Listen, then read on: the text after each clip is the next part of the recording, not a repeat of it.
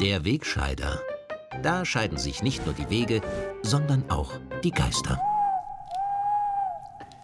Diese Woche hat in Österreich wieder mit zwei tödlichen Einzelfällen begonnen. In Wiener Neustadt ist ein 16-jähriges Mädchen ermordet in einem Park gefunden worden. Der mutmaßliche Täter war ihr Freund, ein syrischer Asylberechtigter.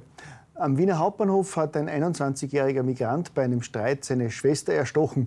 Und seit Jahresbeginn sind in Niederösterreich zwei weitere ermordete Frauen zu beklagen. Damit sind in Österreich in nur zwei Wochen vier Frauen umgebracht worden. Das ist tragisch, meine lieben weltoffenen Gesinnungsfreundinnen. Aber noch wichtiger ist, sofort zu betonen, dass diese Gewalttaten jedenfalls keine Frage der Herkunft sind. Dass es sich bei drei der vier Täter um Männer mit Migrationshintergrund handelt, ist erstens Zufall und tut zweitens nichts zur Sache. So traurig und unangenehm diese neuerliche Häufung von Gewalttaten auch ist, gerade in einer so schwierigen Situation zeigt sich, wie wichtig es war, dass wir in den vergangenen Jahrzehnten alle Schlüsselpositionen in Politik, Institutionen, Verwaltung und Medien mit unseren Leuten besetzt haben.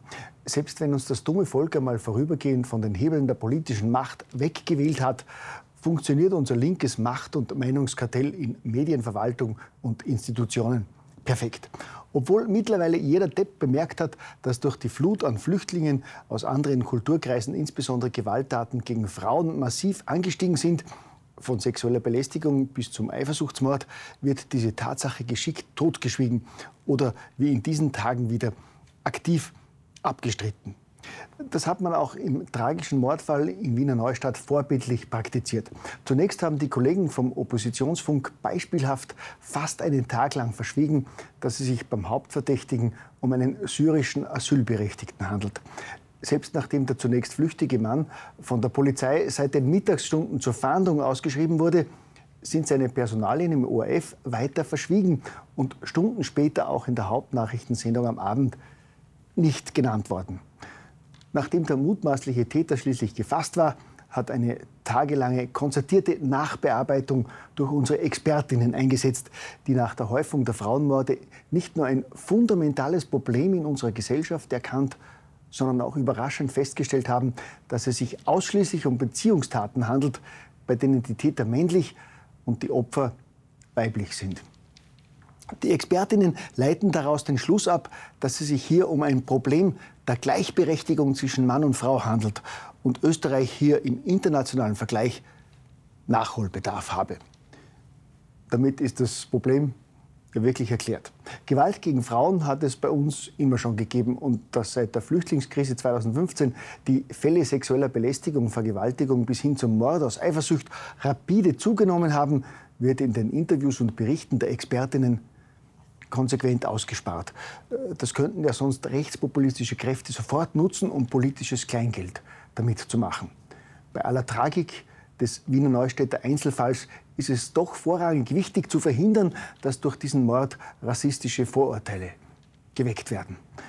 Deshalb haben sich auch unsere Freundinnen vom österreichischen Frauenring beeilt zu betonen, dass Gewalt selbstverständlich keine Frage der Herkunft sei. Das musste einmal gesagt werden, meine Damen und Herren. Es ist einfach auszuschließen, dass die massive Zunahme der Gewalttaten der jüngsten Zeit irgendetwas mit der Herkunft oder der Kultur der Täter zu tun haben könnten. Die wahren Ursachen dafür hat vielmehr eine ehemalige Politikerin der ehemals im Parlament vertretenen Grünen mutig angesprochen. Die allseits beliebte Intellektuelle Sigrid Sigi Maurer, die das Thema in ihrer unübertrefflich klugen Art via Twitter auf den Punkt gebracht hat. Dort schreibt sie wörtlich, das einende Merkmal bei Männern, die Frauen ermorden, ist, dass sie Männer sind. Das scheint für manche Kommentatoren so ein unvorstellbarer Umstand zu sein, dass sie sich die Gewalt mit Konstruktionen von Nationalität und Kultur zu erklären versuchen.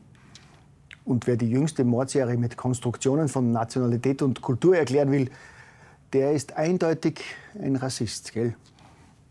Danke, liebe Sigi, dass es dich gibt. Du hast den rechten Vollidioten wieder einmal deinen intellektuellen Spiegel vorgehalten. Nur weil diese Vollkoffer mehr Hirn und Hausverstand haben als du und nur weil sie zurzeit die überwiegende Mehrheit der Bürger sind, sagt das gar nichts. Ich meine, die können ja nicht einmal ihren Namen tanzen. Sie sehen, meine Damen und Herren, wie wichtig es war, dass wir in den vergangenen Jahrzehnten alle Schlüsselpositionen mit unseren Leuten besetzt haben.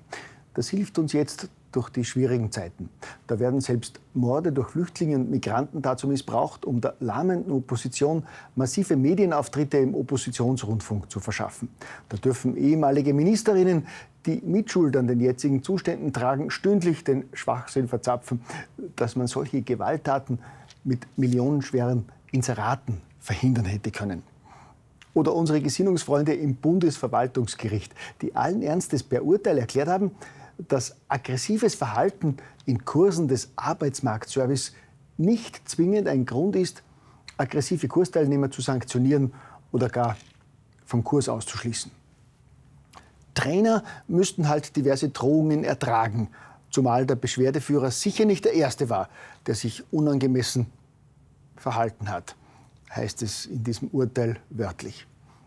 Sie sehen, meine Damen und Herren, wie wichtig es war, dass wir in den vergangenen Jahrzehnten alle Schlüsselpositionen mit unseren Leuten besetzt haben. Wir lassen auch in der Opposition nicht locker und versuchen alles, um dieses Land in, in eine schöne neue Welt zu führen. Gell?